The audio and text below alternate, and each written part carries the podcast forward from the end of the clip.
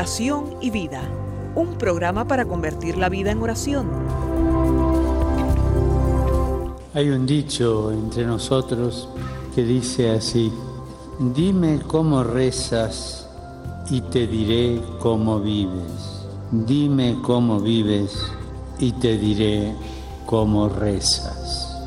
Porque mostrándome cómo rezas, aprenderé a descubrir el Dios que vives y mostrándome cómo vives, aprenderé a creer en el Dios al que rezas. Oración y vida, una oportunidad para rezar juntos los unos por los otros. Que nuestra vida habla de la oración y la oración habla de nuestra vida. Ven Espíritu Santo, llena los corazones de tus fieles y enciende en ellos el fuego de tu amor. Envía, Señor, tu Espíritu Creador y renueva la faz de la tierra. Oh Dios, que has iluminado los corazones de tus hijos con la luz del Espíritu Santo, haznos dóciles a sus inspiraciones para gustar siempre el bien y gozar de su consuelo. Te lo pedimos por Cristo nuestro Señor. Amén. Hermanos y amigos que forman parte de esta gran familia radial de EWTN, de Radio Católica Mundial. Hoy, con más devoción, yo creo que, que nunca he rezado esta invocación al Espíritu Santo, porque lo necesitamos siempre, pero los momentos que estamos viviendo ahora a nivel mundial y de manera muy particular en este conflicto bélico entre Ucrania y Rusia, pues ciertamente eh, son una invitación a la oración, a una oración constante, fuerte, a buscar esa ayuda divina que ilumine el corazón de los gobernantes, el, el, corazón de los hombres, para que dejemos de lado las diferencias, los egoísmos y podamos realmente sentarnos como hermanos a, no sé, compartir y a valorar nuestras diferencias, pero encontrar soluciones no en una guerra, sino en un diálogo fraterno y constructor. Una imagen que vi en una noticia es realmente poderosa. Una imagen en la que se ve un grupo de eh, personas en oración están de rodillas en eh, la, lo que aparenta ser una plaza ah, en la ciudad de Kharkiv, al noroeste del país, y están algunas de pie, otras de rodillas, orando. Y es una realmente imagen poderosa. La, divulga una cadena estadounidense de noticias que estaba cubriendo este conflicto y muestra a este grupo de personas que se encuentran orando en este lugar público mientras la ciudad se encuentra en pleno bombardeo. Y creo que, como dice la frase, una imagen vale más que mil palabras. Estos hombres y mujeres allí son el símbolo de una fe que es capaz de mover montañas. Esa fe que contra toda esperanza es capaz de alzar la voz, de, de confiar, de esperar y de implorar. Por otro lado, mientras se da esta escalada bélica en Ucrania, pues el Papa Francisco ha convocado ya todos lo saben, a una jornada mundial de ayuno, de oración, el próximo miércoles de ceniza. Estamos ya por comenzar la cuaresma. Será el próximo miércoles, día 2 de marzo.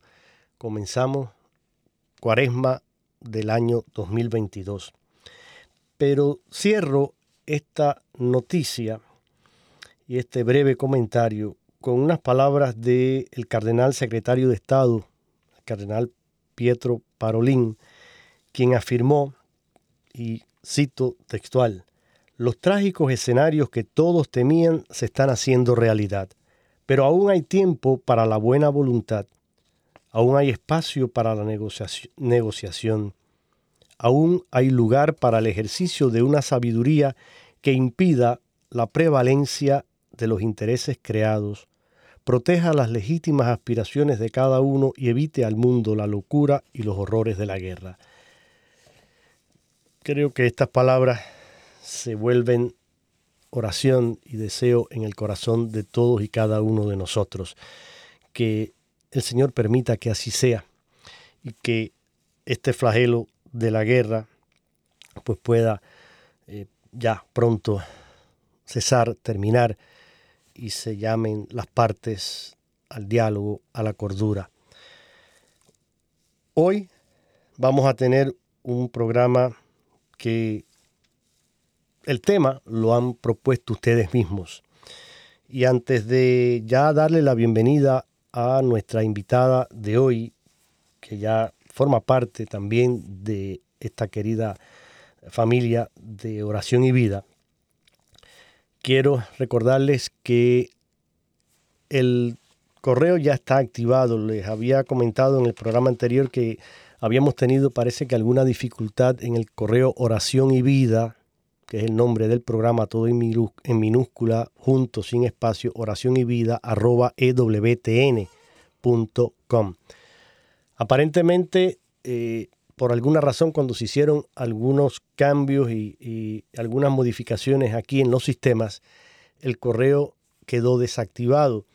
Y a mí me llamaba la atención que no entraba ningún mensaje de ustedes cuando Muchos utilizan esa vía para enviar comentarios, mm, peticiones, sugerir eh, temas, ideas, etcétera, o intenciones de oración. Me puse a revisar y, cuando hice pruebas me di cuenta que no eh, funcionaba ese, esa dirección de correo electrónico. Gracias a Dios ya mm, los ingenieros resolvieron el problema. El correo está activo y si ustedes quieren, pues pueden enviar ahí cualquier mensaje, cualquier intención, cualquier sugerencia.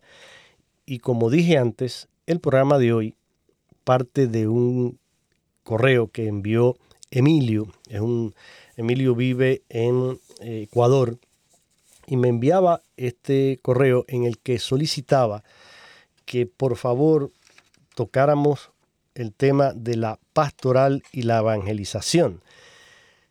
Y concretamente Emilio pregunta y quería saber concretamente qué es pastoral, a qué llamamos pastoral y qué relación tiene la pastoral dentro de la iglesia con la evangelización. Y hace otras preguntas que yo se las he pasado a mi invitada de hoy. Estamos eh, en el programa con Olga Villar, que es la actual directora del el CEPI, que precisamente estas siglas quieren decir Instituto Pastoral de eh, Pastoral Hispana del Sudeste de los Estados Unidos y está la palabra pastoral. Entonces, mm, hoy vamos a conversar con Olga acerca de estos temas y vamos a descubrir qué significado tiene esta palabra pastoral dentro de nosotros, porque lo usamos muy a menudo y hablamos la pastoral, la pastoral, la pastoral, igual que la evangelización, la evangelización, la evangelización. Y a veces se repiten estos términos y no tenemos una idea clara de qué abarcan y qué realmente significa esto para nosotros los cristianos católicos. Olga, bienvenida, gracias por tu paciencia de estar ahí eh, escuchando pacientemente, pero eh, una vez más yo sé que a pesar de todos los compromisos de trabajo que tienes y todo lo que a veces uno pues se carga de, muchas cosas que hacer y ustedes tienen bastante, además viajan y, tienen que cumplir con compromisos y programas de estudio, etcétera, etcétera. Pero aún así pues siempre dices sí y aquí estás con nosotros. Gracias una vez más por hacerlo. muchas gracias a ti por invitarnos y por considerar también a el CEPI parte de la casa de EWTN. E pues sí. Así que muchas gracias. bueno, pues mira, eh, yo tenía, y buscando, un poco uno siempre busca eh, información y trata de mirar y ver, porque eh, cuando hablamos de pastoral, incluso mm, hay referencia a, muchas cosas. Por ejemplo, hemos oído hablar del anillo pastoral que usa el Papa o el Obispo.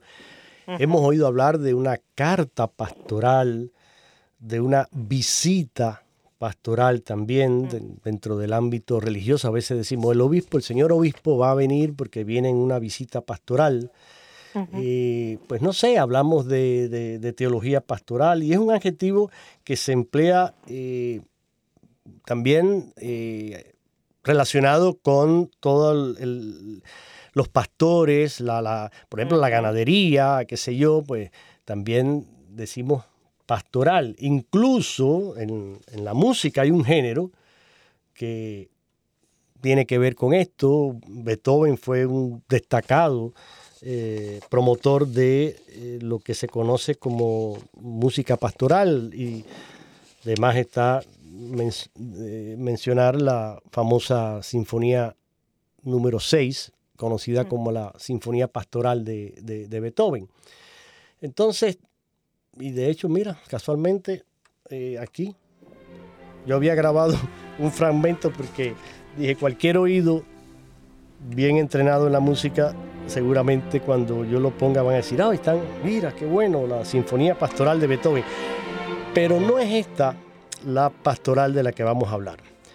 Entonces, mm, entrando en materia ya concretamente, mi pregunta sería para ti, querida Olga, cuando hablamos de pastoral, en el término, eh, en términos eclesiales, eh, no sé, también teológico, etcétera, ¿a qué nos referimos? ¿Cuál es el concepto en realidad de pastoral dentro de la fe? Para yo contestar esa pregunta, quisiera, eh, tú has mencionado varias eh, definiciones ya mm, de lo que sería la pastoral, y irnos a la raíz de la palabra pastoral que viene de pastor, ¿no? El trabajo eh, amoroso, cuidadoso, preocupado eh, incansable, inagotable, yo diría hasta creativo, que tiene el pastor por sus ovejas. Y me viene a la imagen o a mi cabeza o al corazón eh, Mateo 7, 9 al 11. ¿Quién de ustedes, si su hijo le pide pan, le da una piedra? O si le pide un pescado, le da una serpiente? Pues si ustedes, aun siendo malos, saben dar cosas buenas a sus hijos, cuánto más su Padre que está en el cielo dará cosas buenas a los que le pidan, ¿no? Y pongo esas dos imágenes eh, una al lado de la otra. El pastor, que yo creo que es una figura también paterna o paternal o maternal, que está al, al cuidado de sus ovejas, y de alguna manera los papás en una casa también que están al cuidado amoroso, preocupado, inagotable, cuidadoso de los hijos. Y que aún muchas veces eh, con la no la novedad, pero sí el, el, no tener todos los recursos que a lo mejor pudieras tener eh, para poder atender a tu familia, tú sacas siempre lo mejor para poder atender a tu familia. Entonces, yendo desde esa imagen de padre-madre y desde esa imagen de pastor, que la conocemos quizás mucho más por las lecturas y por, por eh, ahondar en la escritura, que muchos de nosotros tener la experiencia de haber visto pastores, ¿no? Cada día viviendo en ciudad, pues menos. Pero quienes hemos tenido esa oportunidad, el pastor está atento a cada una de sus ovejas, las conoce y las reconoce. Y cuando una de ellas falta, ese pastor va a buscarla. Generalmente a lo mejor sabe dónde se pudo haber quedado trabada esa, esa oveja, ¿no? Entonces, el, la pastoral, yo diría, es ese cuidado amoroso eh, de conocer y cuando conoces, amas y tienes un poco más de compasión y de empatía hacia el otro y te puedes casi que poner en sus zapatos. Es, en otras palabras, también lo que llamamos como acompañamiento. El que acompaña conoce el camino y camina ese mismo camino. No puede tomar decisiones por el otro, pero puede acompañarle en ese proceso de toma de una decisión. Es el que escucha y el que eh, guía, pero al final la persona siempre, eh, la oveja es la que va a tomar la decisión.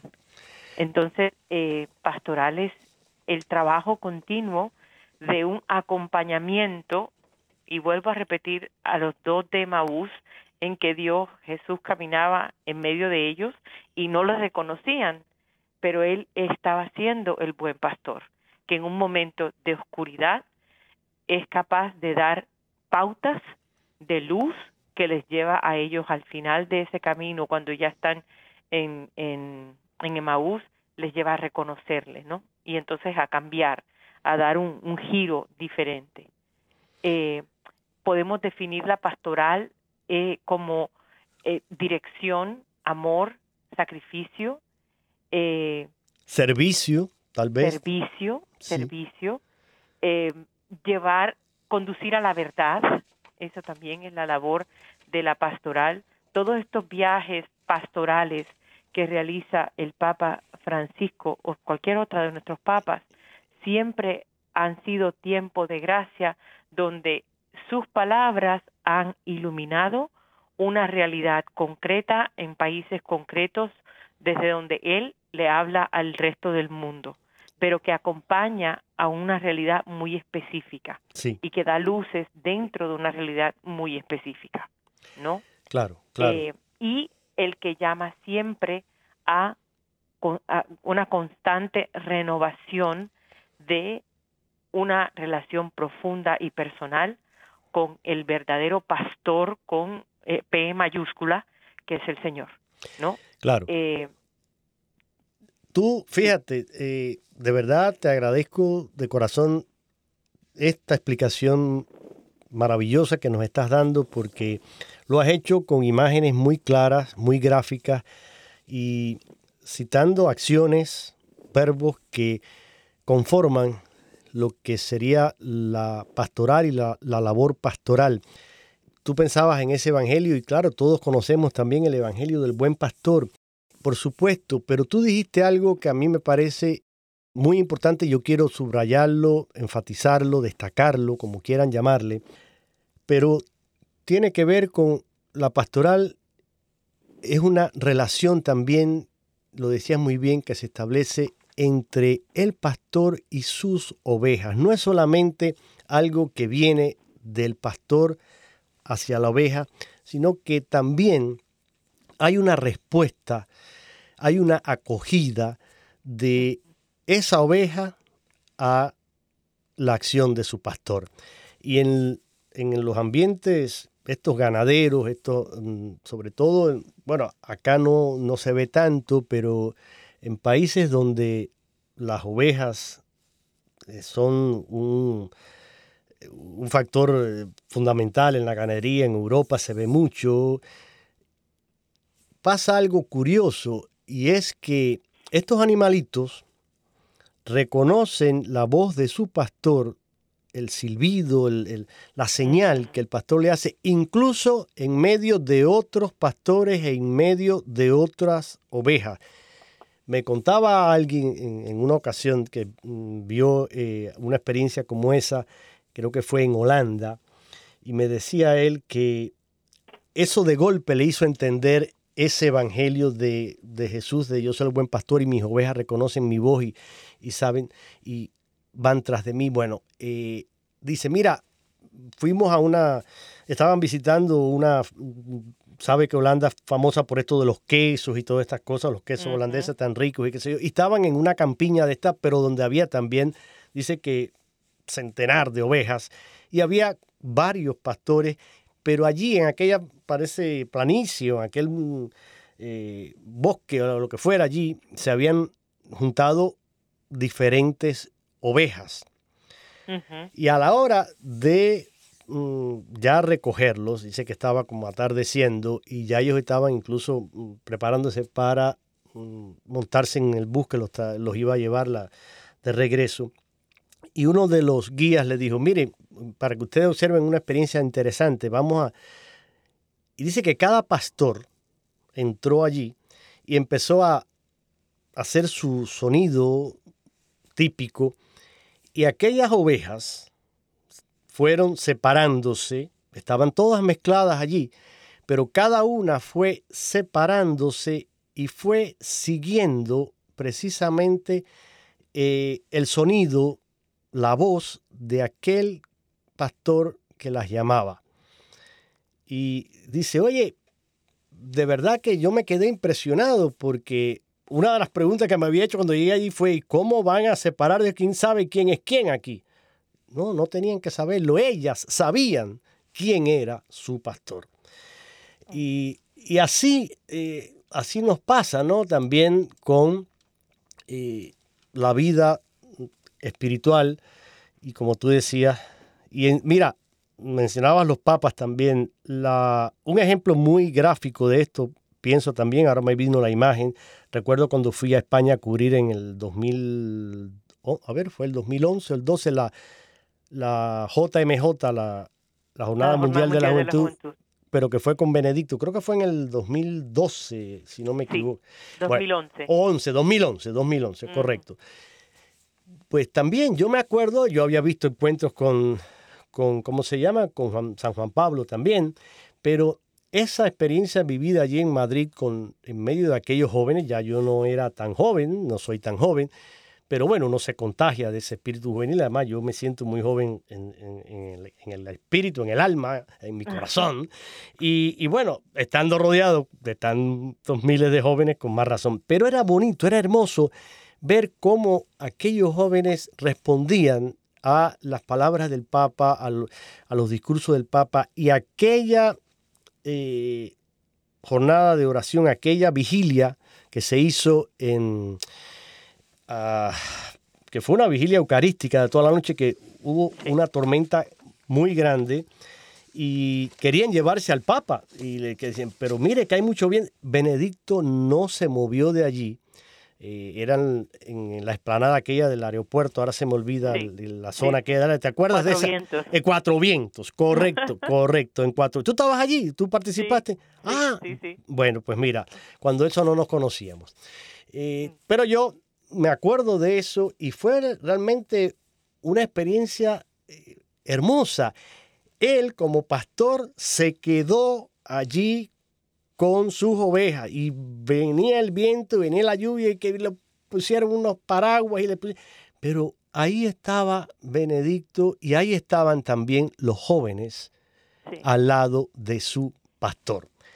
Eso es pastoral. aprovechar, hacer un enganche aquí con ah. esto que estabas, estás diciendo. El, el último ah, eh, audiencia del Papa eh, general en, de, febrero, que fue la semana, hace la semana pasada, el Papa eh, eh, describía cómo se sentía su corazón ah, con toda esta situación de la guerra que se está viviendo en, en Ucrania, que ya hoy día ya no es que estamos pensando que va a pasar, sino que ya está que ya está ocurriendo. Las imágenes, ¿no? Y tú tú hablabas de eso al principio del programa, pero ahí es donde donde el pastor que conoce a sus ovejas y el que conoce en, en sentido figurativo, ¿no? Porque imposible que el Papa conozca a cada ser humano, pero en su oración, en su relación con Jesús, el Papa lleva a su corazón el dolor y el sufrimiento del mundo, ¿no?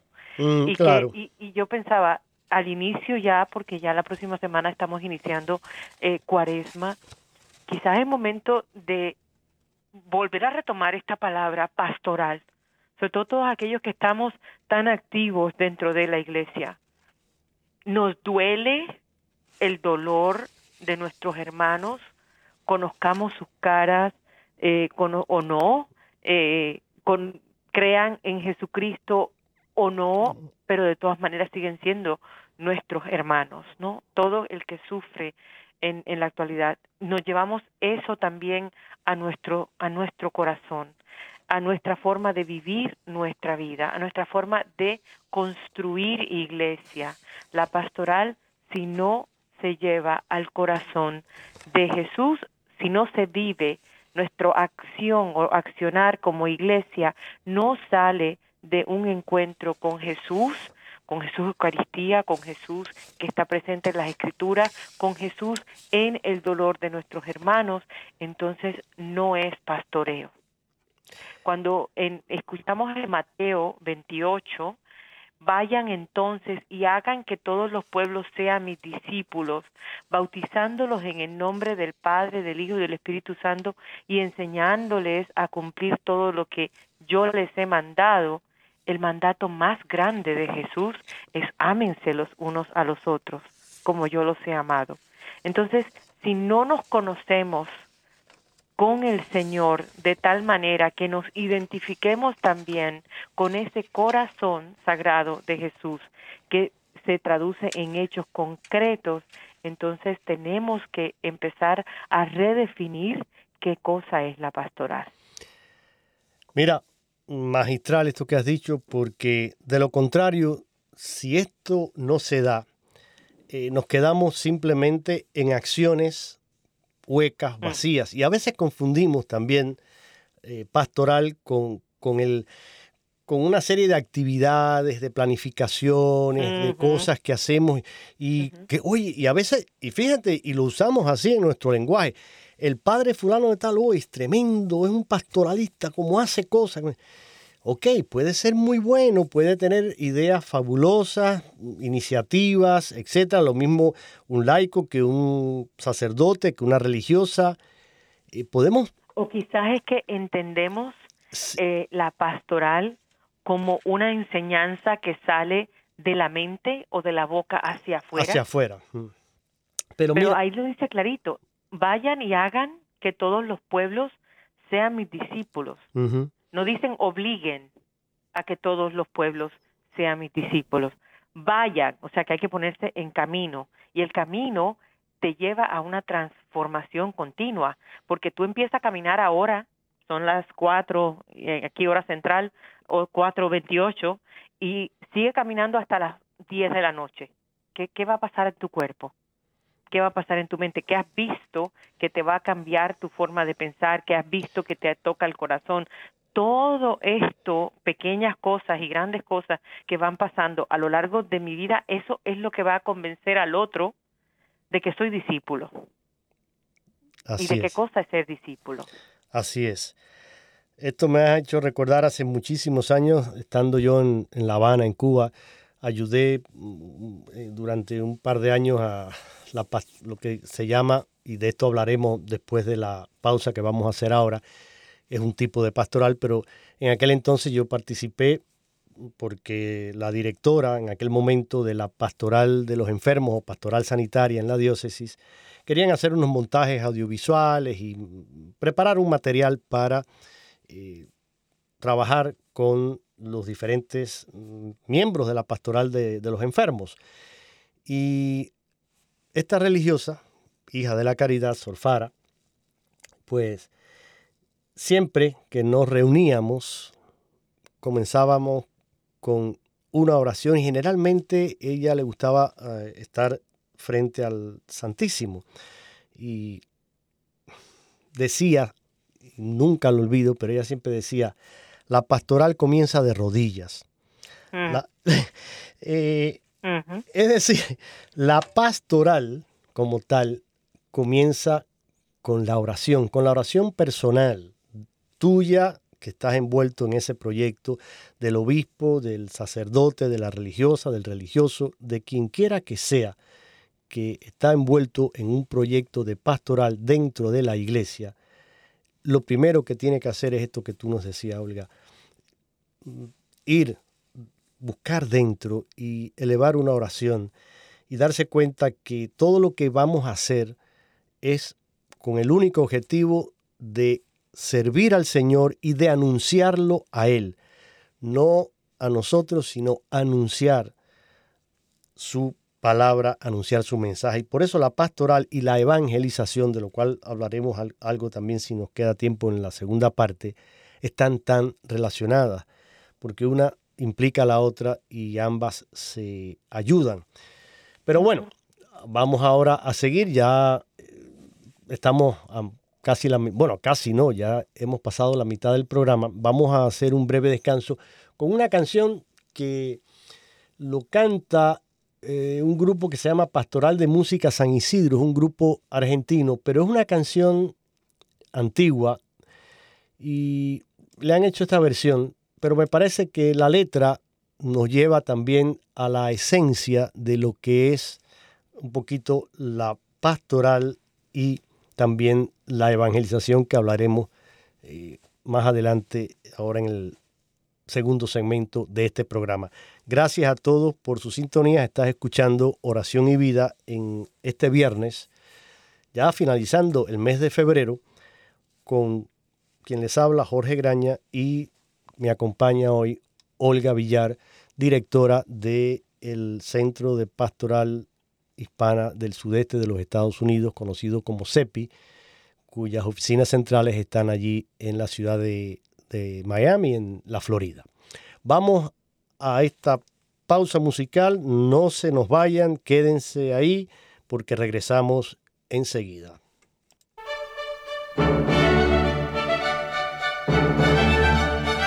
Cantando, alabando, meditando. Porque el que canta, ora dos veces, decía San Agustín.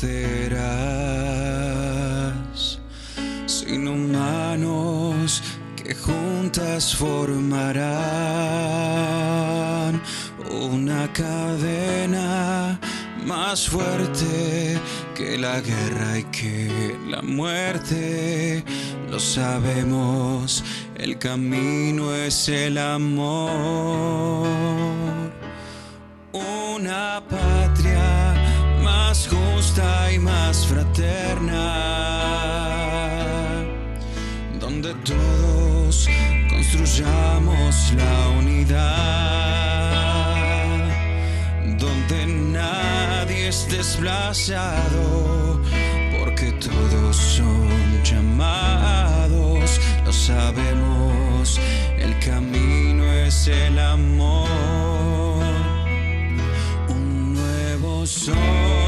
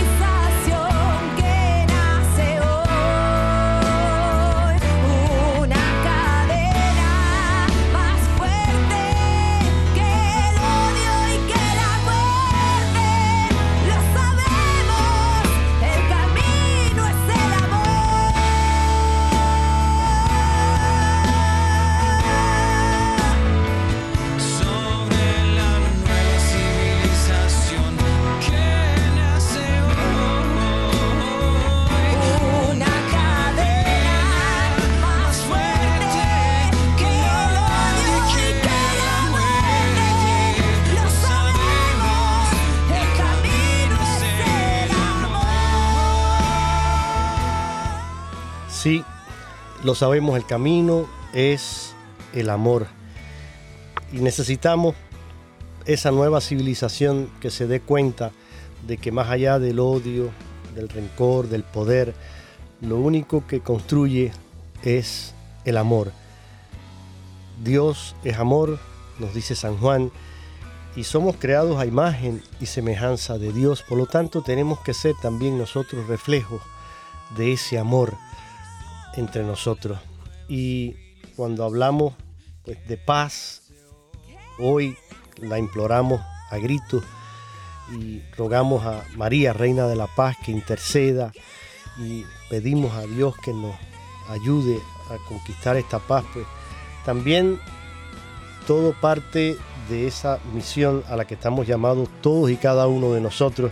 Y por eso hablando hoy de pastoral y hablando de evangelización, nos damos cuenta que ambas cosas parten de una relación muy profunda de amor con Dios primero y luego con mi hermano a quien busco servir a través de esta pastoral y anunciando la buena nueva del Evangelio. Gracias a todos por su sintonía.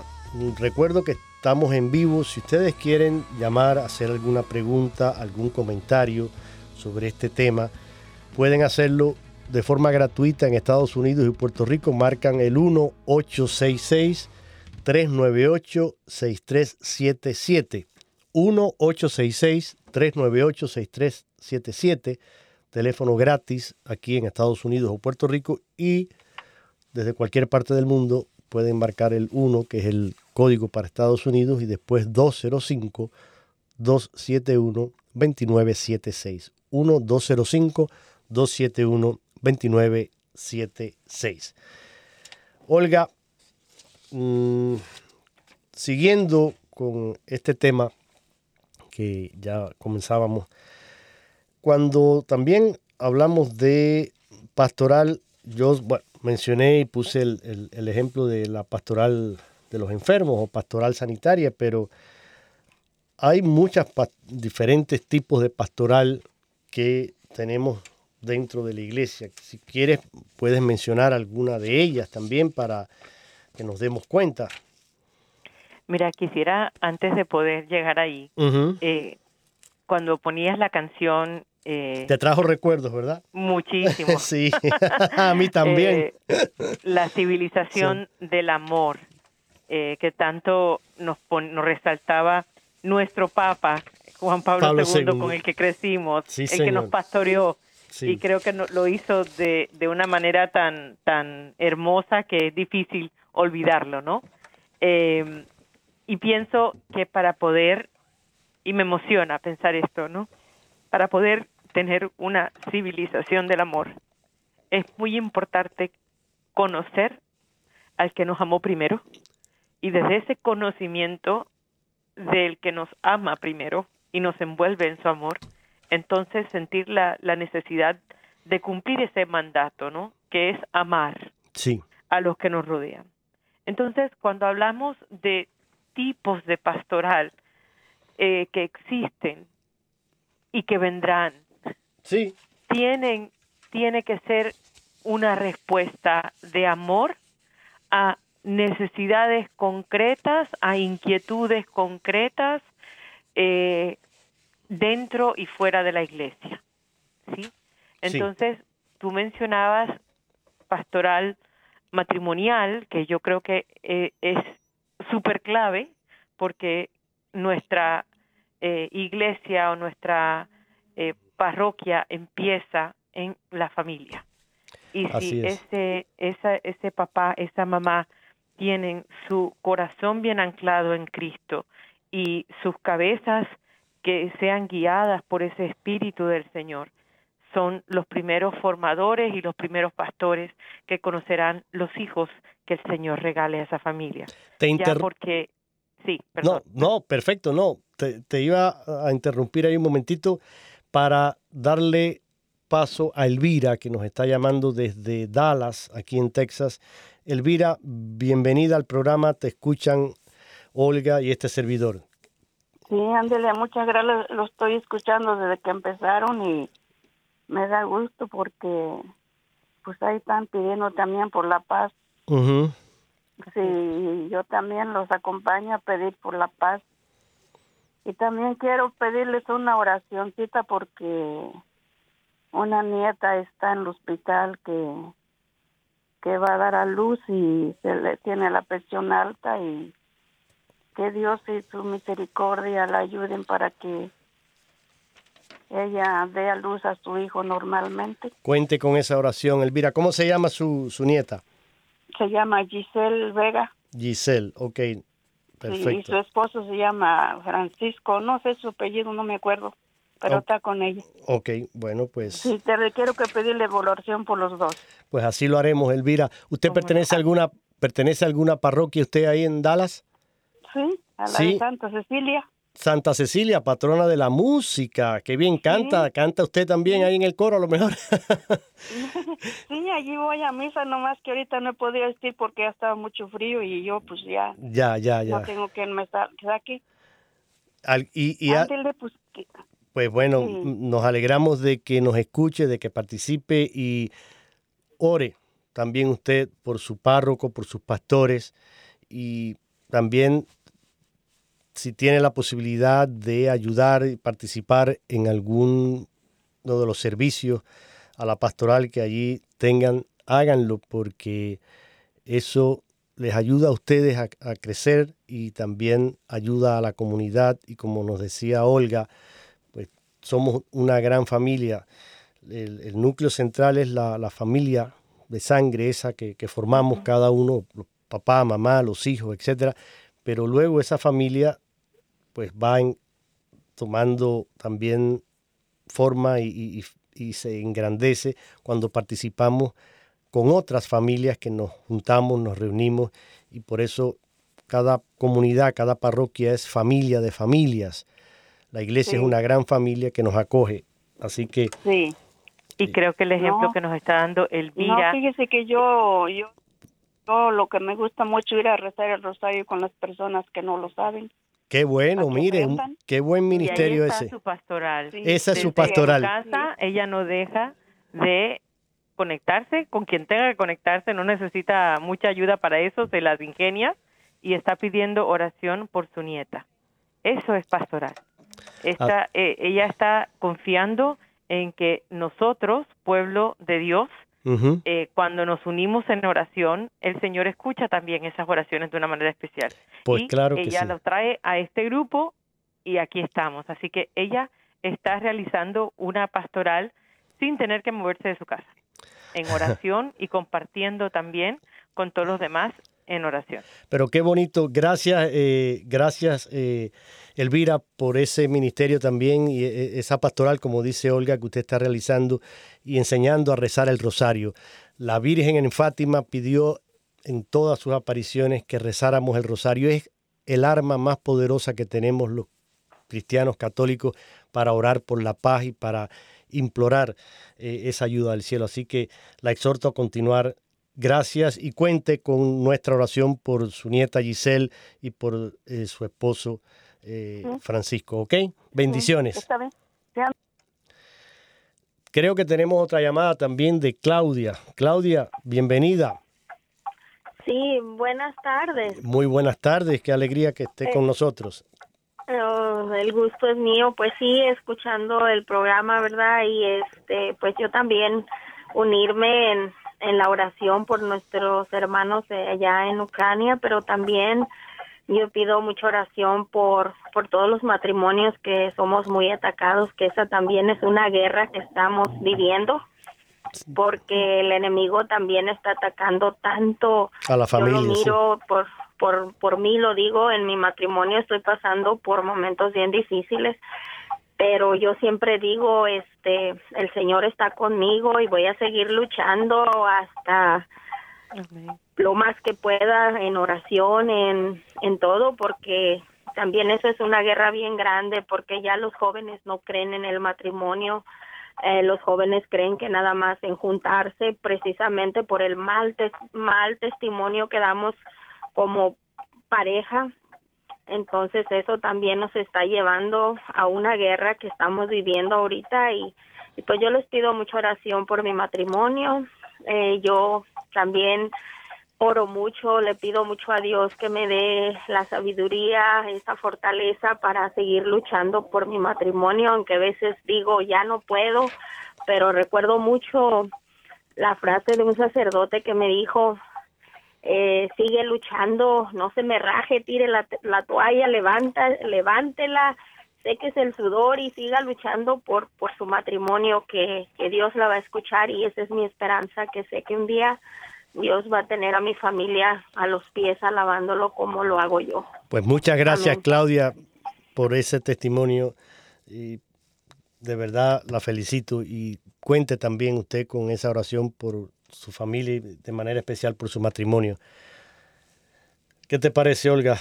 Increíble, ¿eh? Y, creo que es un punto muy importante este que ha señalado Claudia también, eh, y por eso la pastoral matrimonial es tan necesaria y tan importante también, y apoyarse eh, los unos a los otros.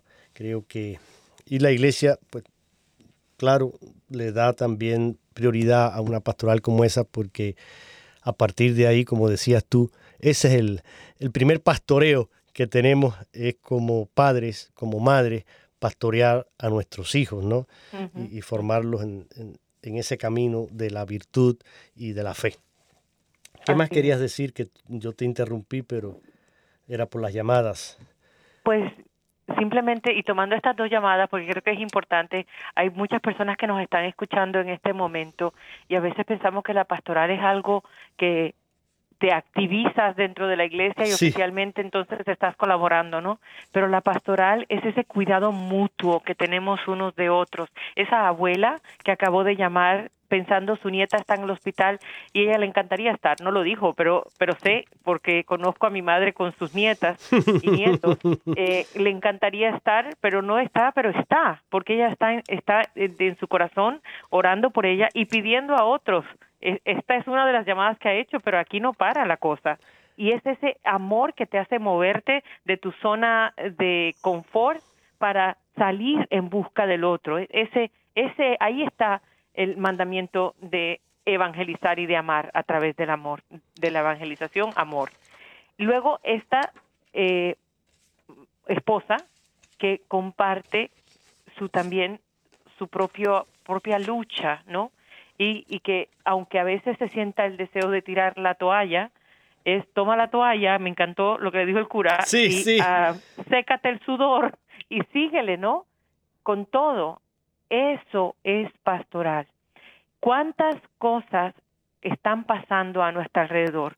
¿Cuánta gente a nuestro alrededor, desde nuestra propia familia, está cargando su cruz y nosotros no observamos con amor? Y la pastoral es llevar, es observar con amor, desde el amor, la cruz que lleva el otro y ver la mejor manera de acompañar al otro a cargar esa cruz.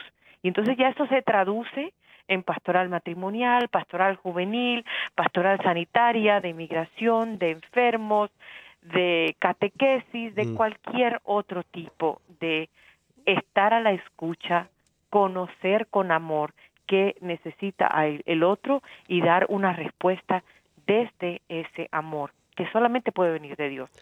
Me encantó lo que dijiste hace un rato, de, de, y porque lo oía en otro contexto. La teología tiene que ser desde las rodillas, el, la pastoral igual tiene que ser desde las rodillas.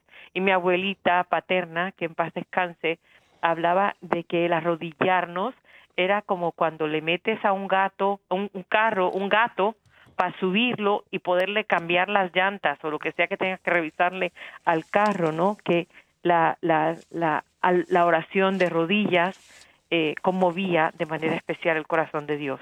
Y creo que nos hace falta hacer eso. Cuando el, en estos días mirábamos las imágenes y no se me olvida en aquí en el canal, no debo decir el canal porque no se puede, pero bueno, en, en uno de los canales veía dos o tres veces pasaron la misma imagen de personas en Ucrania y había una señora muy mayor que tenía su cara de susto y estaba hablando por teléfono, se ve con alguien y caminaba rápido de un lugar a otro, ¿no? Si esas imágenes las que podemos ver y las que no, no nos ablandan el corazón, estamos nuevamente entrando en una época de cuaresma, si no me importa lo que pase, el sufrimiento, las consecuencias de odio, de intereses malos creados que llevan a la tortura del ser humano o a la destrucción del ser humano, entonces yo tengo que preguntarme cómo está mi relación con Dios. Si mi relación con Dios no me lleva a tener un corazón que palpite por los demás también, que ame a los demás, entonces no sé de qué estoy hablando. Mira, lo has dicho muy bien y con esto vamos a ir cerrando ya el programa en el día de hoy. Ya nos acercamos a los minutos finales. Como siempre, el tiempo se agota, no alcanza y más cuando tenemos llamadas, les damos siempre prioridad porque nos, encanta escucharles y unirnos a ustedes, eso enriquece siempre el programa, escuchar sus experiencias y compartir con ustedes. Pero como decías ahora, Olga, nos acercamos ya la próxima semana, si Dios quiere, el próximo miércoles 2 de marzo comienza la cuaresma. Y la cuaresma es un tiempo de gracia, un tiempo especial. No lo miremos como, ay, una cuaresma más y la penitencia. No, eh, cada cuaresma es diferente porque tú eres diferente. Cada día es diferente al anterior. Y el de hoy fue diferente al de ayer y no se va a parecer al de mañana porque habrá nuevos retos, nuevas situaciones. Y, miren, a nivel del mismo mundo, nos levantamos un día con una guerra. Y así estamos. Entonces, miremos esta cuaresma como una oportunidad más que nos da el Señor, un, tiempo de gracia, de buscar interiorizar en nosotros la oración, la conversión, el amor. Este mundo no va a cambiar si tú y yo no cambiamos. Cambiar las estructuras sin cambiar el corazón de nada nos sirve. Si no se cambia el corazón, hermano, créemelo, lo demás se queda en puros adornos y es simplemente algo así como para mirar de lejos, pero créeme, eso no va a lo esencial. Entonces, aprovechemos ese tiempo de cuaresma para crecer en ese amor, en ese servicio y para unirnos en oración dentro de la iglesia. Gracias, Olga ya tengo que terminar. Se nos quedaron muchos temas, pero vendrán nuevos programas y vamos a continuar. Vamos a mencionar esos otros tipos de pastoral que tenemos y también vamos a entonces entrar ya en esa materia también de lo que es la evangelización. Tengan todos un feliz y bendecido fin de semana y por favor no dejen de orar por la paz en el mundo entero y de manera particular en Ucrania. Gracias, Olga. Muchísimas gracias. Hasta el próximo viernes, si Dios quiere.